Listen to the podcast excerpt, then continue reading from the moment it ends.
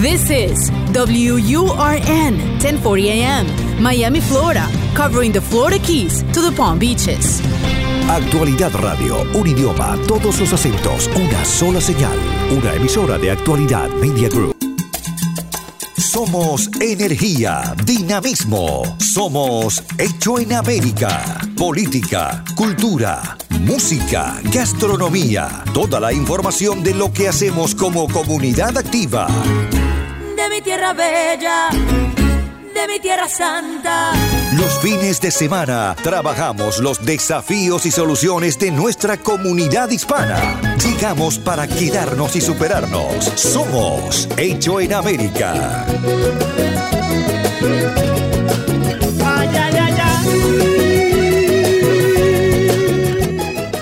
Muy buen fin de semana, ¿cómo le va? Gracias por permitirme acompañarlo otro fin de semana más. Sábado, domingo, la cita es aquí en la 1040, Hecho en América. Hemos hablado muchas veces de la importancia de donar órganos. Muchas veces hemos escuchado eso. Hay que donar órganos, crear conciencia de la donación de órganos, porque no abundan y porque sí abunda la cantidad de gente que necesita una mano y que necesita un, órgano vital para poder seguir con, su, con su, vida. Eh, el Jackson Memorial, a través del Instituto de Trasplantes de Miami, ha hecho una labor fundamental durante el último año, registrando la mayor cantidad de trasplantes a lo largo de todos los Estados Unidos. Tienen un número, y ahora me lo van a precisar, de alrededor de 60 trasplantes por, por mes.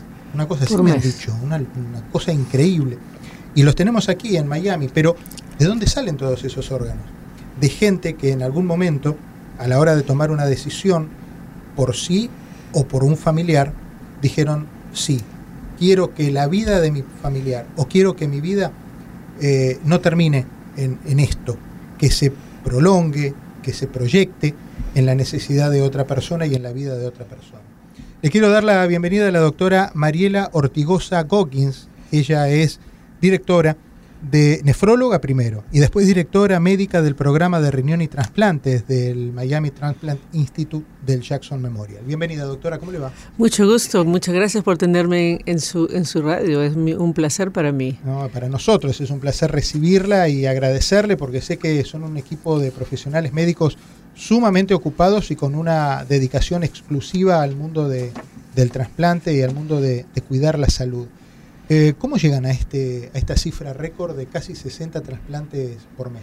Así es, ah, nosotros estamos muy, muy impresionados por lo que hicimos el año pasado.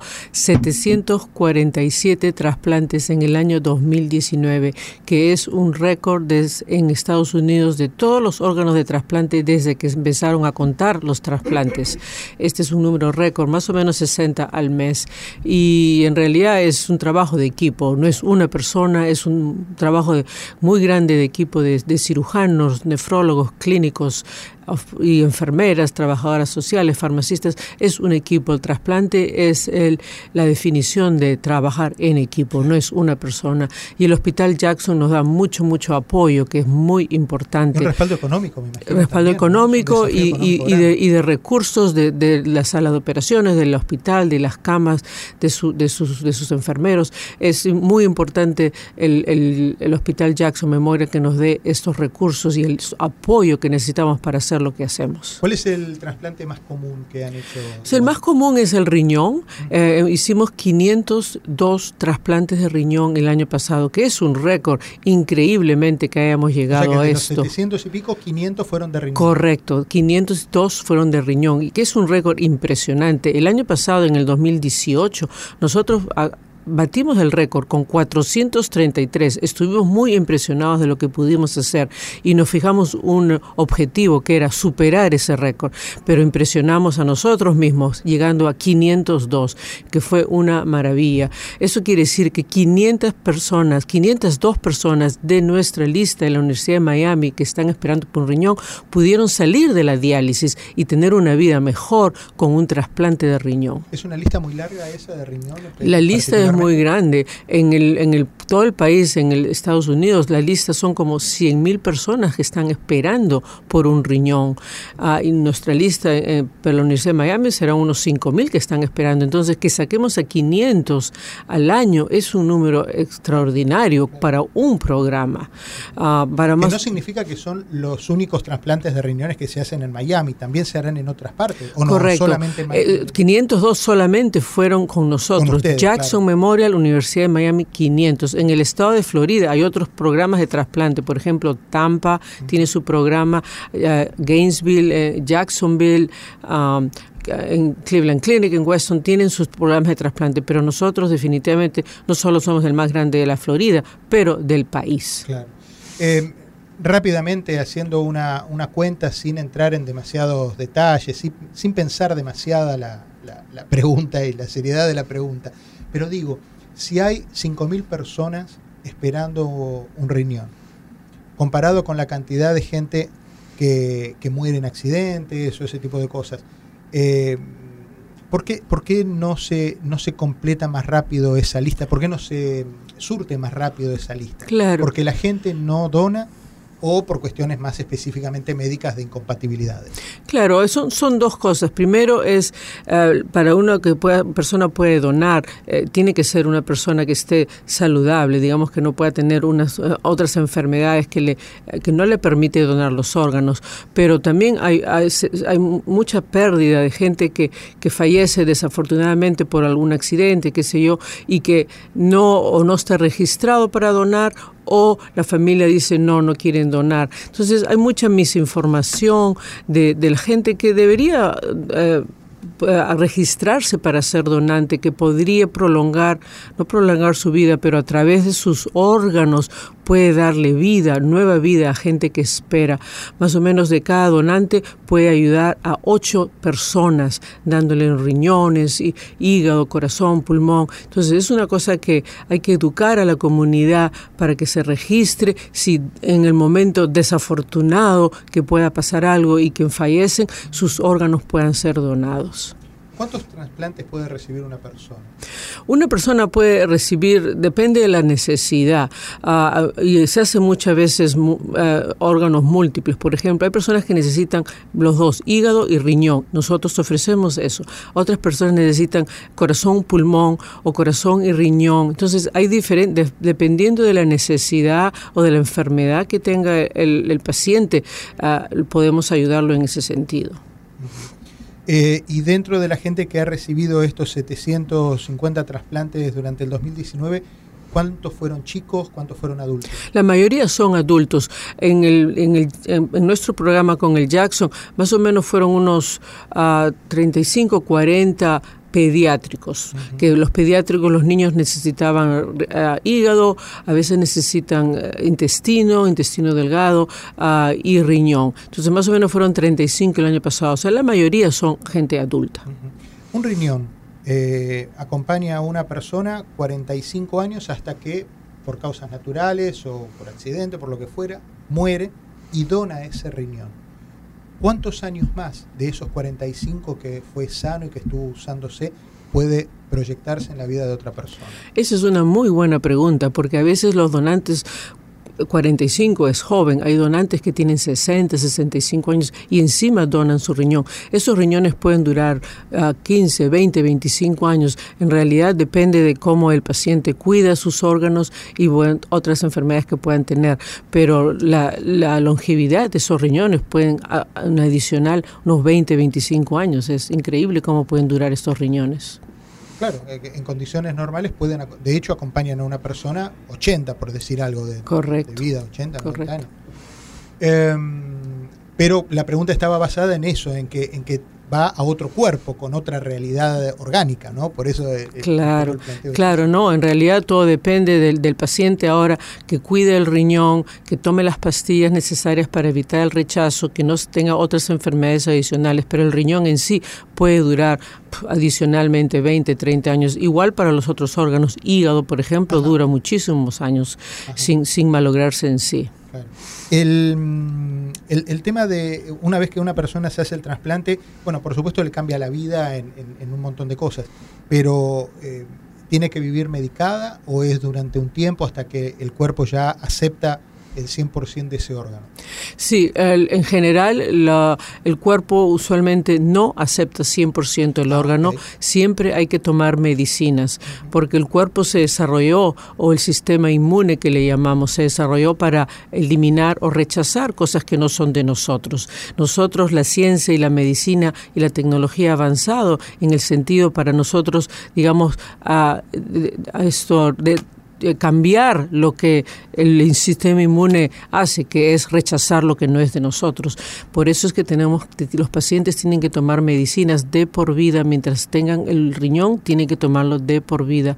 Uh, son entre dos y tres pastillas diferentes para poder mantener el órgano y que no lo rechacen. ¿Usted recibe a los pacientes desde que entran por primera vez y cruzan la puerta de, del instituto buscando ayuda hasta que los acompaña ya de vuelta por esa puerta así eh, es, caminando. ¿verdad? Así es, así es. Nosotros recibimos los pacientes que están en necesidad de estos órganos vitales, los ayudamos para, para, para que hagan todos los estudios necesarios cuando los para ponerlos en la lista, después volvemos en la lista y después que les den sus, sus órganos, nosotros estamos, somos sus médicos ya de por vida. Esos, esos pacientes son de nosotros y el seguimiento es, es, es esto seguido y es usual hasta que no pase lo que tenga que pasar, pero de por vida esos pacientes son de nosotros y nosotros los cuidamos y acompañamos. ¿Y cuánto tiempo pasa entre un diagnóstico de un riñón que, que ya no funciona hasta que sale por la puerta ya con su riñón trasplantado? Muy buena pregunta. Hay, hay diferentes eh, variedades para hacer el, trasplante. Uno puede ir a la lista cuando, si es que saben que su riñón le está fallando y ya está solamente en 20% de función, se puede poner en la lista y esperar en la lista. Uh, cuando ya el riñón funciona menos de 10%, usualmente necesita la diálisis. Lo ideal es que cuando está a 20% se le pone en la lista, así empieza a esperar y porque hay una lista larga, esperar y lo, lo, ideal es que se le llegue a dar ese trasplante antes de que necesite la diálisis. So que puede pasar meses, a veces años, entre que uno está en 20% a necesitar la diálisis.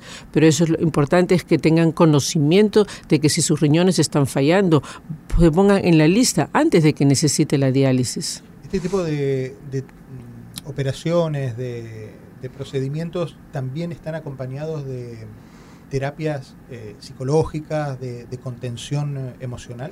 Sí, definitivamente. El, el, el, los pacientes eh, es una vida muy dura, los que, lo que tienen que pasar pensando de que necesitan un tra trasplante de órgano, es una noticia muy fuerte. Entonces nosotros tenemos apoyo psicológico, apoyo de trabajadoras sociales que están muy informadas del asunto y les pueden dar el, apoyo que necesitan para llevarlos y acompañarlos a, mientras que están en su diálisis. La diálisis no es una cosa fácil fácil para ellos, es muy fuerte en el cuerpo hasta que puedan tener su, su trasplante del riñón.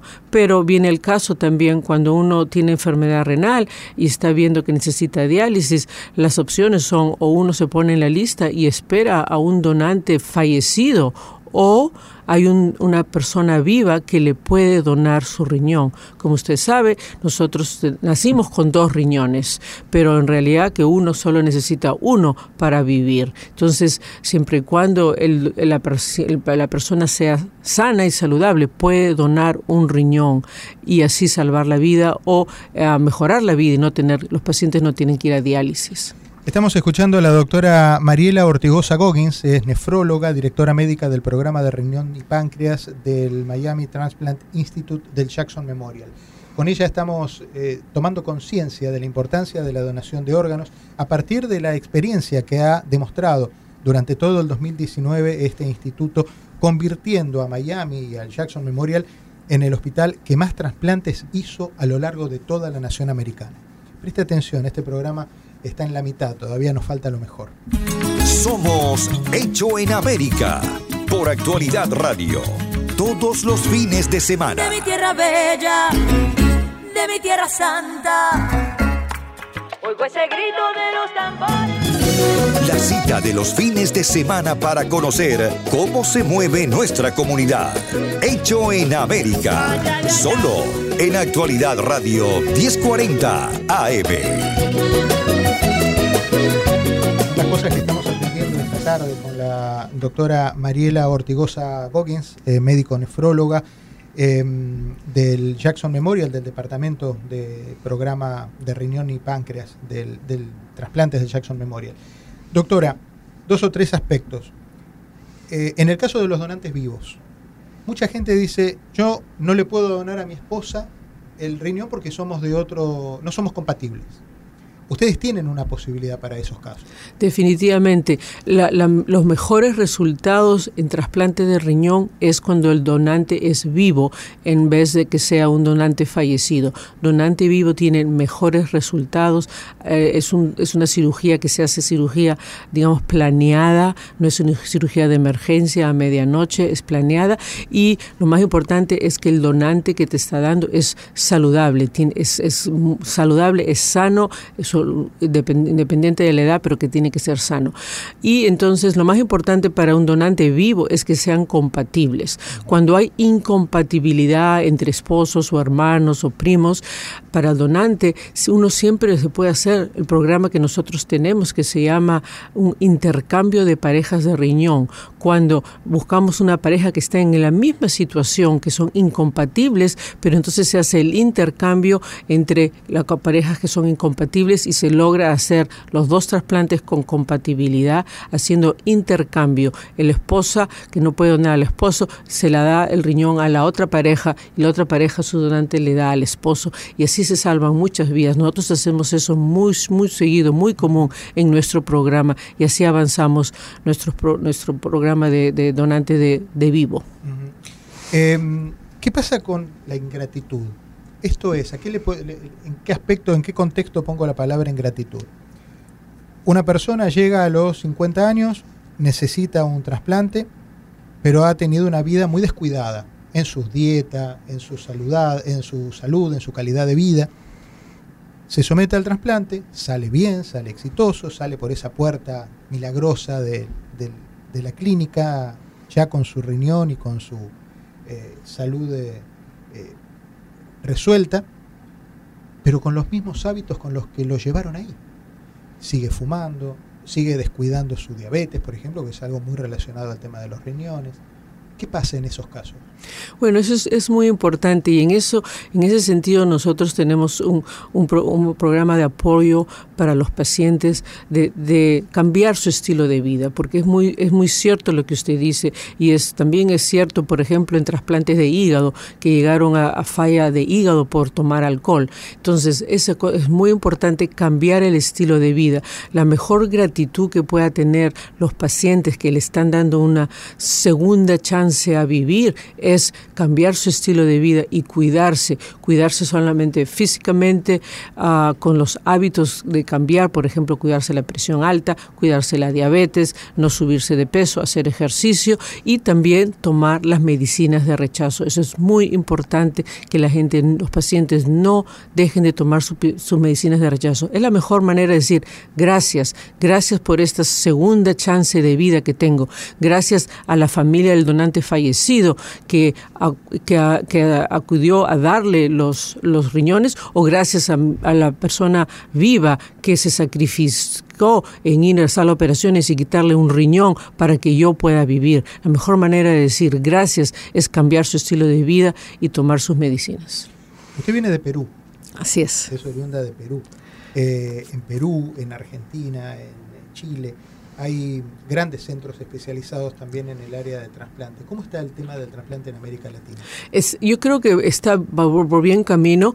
Por ejemplo, en países más avanzados como Argentina, Brasil, Chile, yo creo que tienen un buen programa de trasplante. Eh, en Perú eh, se está mejorando la situación, cada año vamos mejorando, tenemos apoyo del, del Ministerio de Salud, pero están un poco, digamos, esto, retrasados con lo que en la situación mundial es, no solo en Estados Unidos, por ejemplo en Europa Europa, creo que están más avanzados que en, América del Sur. Y nosotros aquí como especialistas tenemos encantados de darle apoyo a estos países, a estos programas de trasplante para que salgan adelante. Inclusive nuestro cirujano ah, líder de, trasplante del riñón baja, viaja mucho a estos países, Argentina, Perú, Chile, para ayudar, enseñar las, nuevas técnicas y, todo lo que es correspondiente al, a programas de trasplante. Diferencias rápidas que usted encuentra entre un trasplante de riñón la semana pasada y hace 20 años.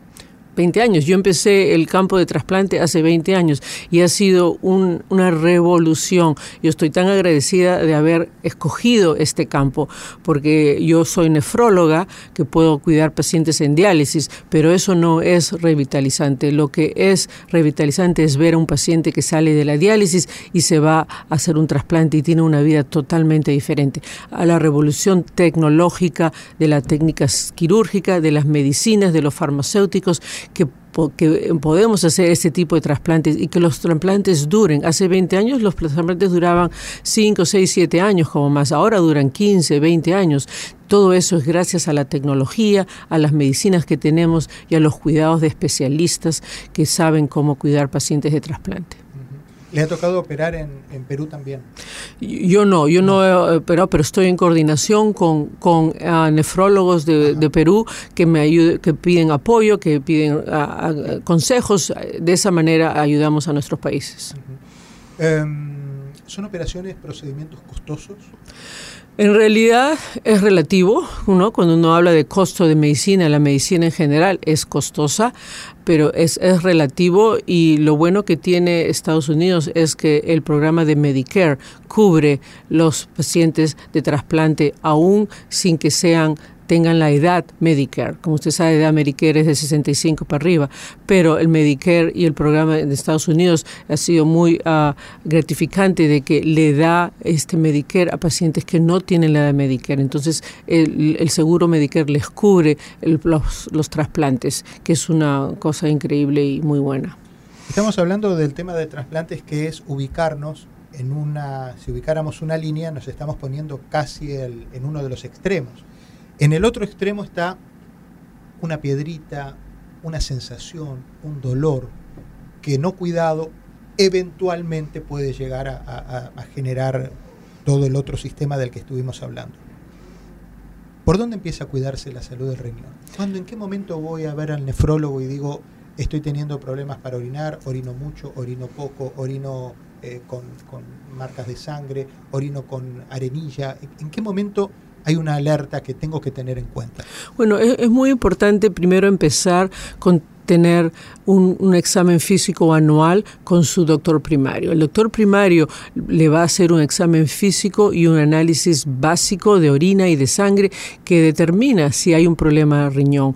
El problema de riñón puede avanzar sin tener ningún síntoma. Cuando uno tiene síntomas ya probablemente el problema sea muy avanzado. Entonces lo más importante es ir a su doctor primario todos los años, tener un examen físico anual, cuando le van a hacer un examen de orina para ver si hay sangre, si hay proteína, esos son índices muy, muy tempranos de enfermedad renal. el examen de sangre igual. Y, por ejemplo, cosas, la más cosas más comunes de, de causa renal es la diabetes y la presión alta. Uno si tiene presión alta tiene que controlarse la presión, tomar sus pastillas, porque uno puede tener presión alta y no sentir nada. Con la presión alta le está afectando el corazón, el riñón, los ojos, el cerebro. Entonces es muy importante que uno tenga su examen físico anal, tome sus pastillas, esté controlando la presión y la diabetes. Cuando uno tiene síntomas ya es un poquito tarde, pero los síntomas serían que se le hinchan los pies, por ejemplo, retienen líquido, uh, empiezan a orinar con espuma, ese es un signo de, de que tiene proteína en la orina, o empieza a orinar con sangre. Esas son cosas ya un poquito más avanzadas, pero lo más importante es un examen anual por su doctor primario. Historias de esas que que recuerda, que le vienen a la mente, que la reconcilian con su profesión, que la reconcilian con, la, eh, con el compromiso de, sanar. Historias edificadoras de gente que usted recuerda que han tenido finales felices. Sí, uy, de esas hay muchos, muchos. Gente, los pacientes vienen a nosotros con mucha ah, tristeza diciendo, me han dicho que necesito un riñón o tengo que hacerme la diálisis y los ayudamos en el proceso de buscar un donante. Los donantes vivos para mí son los que hacen el sacrificio último.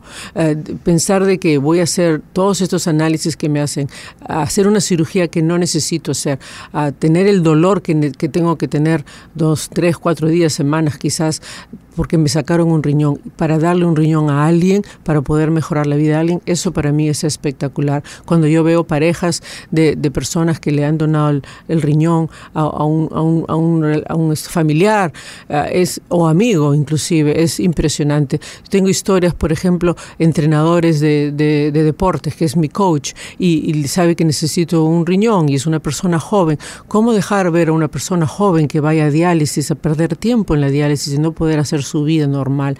Y estos entrenadores, profesores, hemos visto profesores de, la escuela que dicen, yo te dono un riñón, no soy familiar, pero te dono un riñón. Y esas son unas historias, son espectaculares que uno le mueve la, vida y lo que nos hace a nosotros como nefrólogos y clínicos a ir a trabajar todos los días. Para mí no es ir a trabajar, para mí es, un, es, es, es, es una... ayuda, de, la satisfacción de poder ayudar a alguien y ver la cara feliz de alguien cuando se va a su casa y sin tener que ir a diálisis y tener su riñón. Conmovedor ver los ojos iluminados cuando usted cuenta esto, doctora. Es conmovedor verla. Eh, con la ilusión y con el compromiso que usted me lo cuenta. Y me lo transmite. Y si me lo transmite a mí, que la tengo acá de frente, seguramente se lo ha transmitido esa misma emoción a la gente que está escuchando en la radio. Yo le quiero, en nombre de este programa y de esta casa, agradecerle a usted, eh, representando un poco en esta tarde al Departamento y al Instituto de Trasplantes de Miami, ubicado en el Jackson Memorial, por eso que están haciendo por todos nosotros, por nosotros, por nuestras familias, por nuestros hijos, eh, con, este, con esa dedicación enorme que, al igual que usted, doctora Mariela Ortigosa Coggins, nefróloga, tienen todos los profesionales de este departamento. Así que le agradezco y le agradezco que haya venido hoy a la radio. Oh, es un placer para mí poder transmitir esta información y, eh, gracias por, a ustedes también por proyectar este, este eh, problema de, de trasplante, de necesidad de órganos y cómo uno puede ayudar a la comunidad. Un cariño, doctora, un placer conocerla. A ustedes gracias, siempre, siempre me gusta porque nos vamos siempre de este programa con algo aprendido y, y hoy nos vamos con un mensaje de vida aprendido de la mano de la doctora Ortigosa Goggins. Pásenlo bien, muchas gracias, abrazo fuerte, hasta la semana que viene. Recorremos las calles de una ciudad que hicimos propia. Tomamos sus costumbres, su ritmo, sin abandonar nuestra historia y raíces. Somos lo mejor de dos mundos. Hecho en América. En Actualidad Radio. Yo me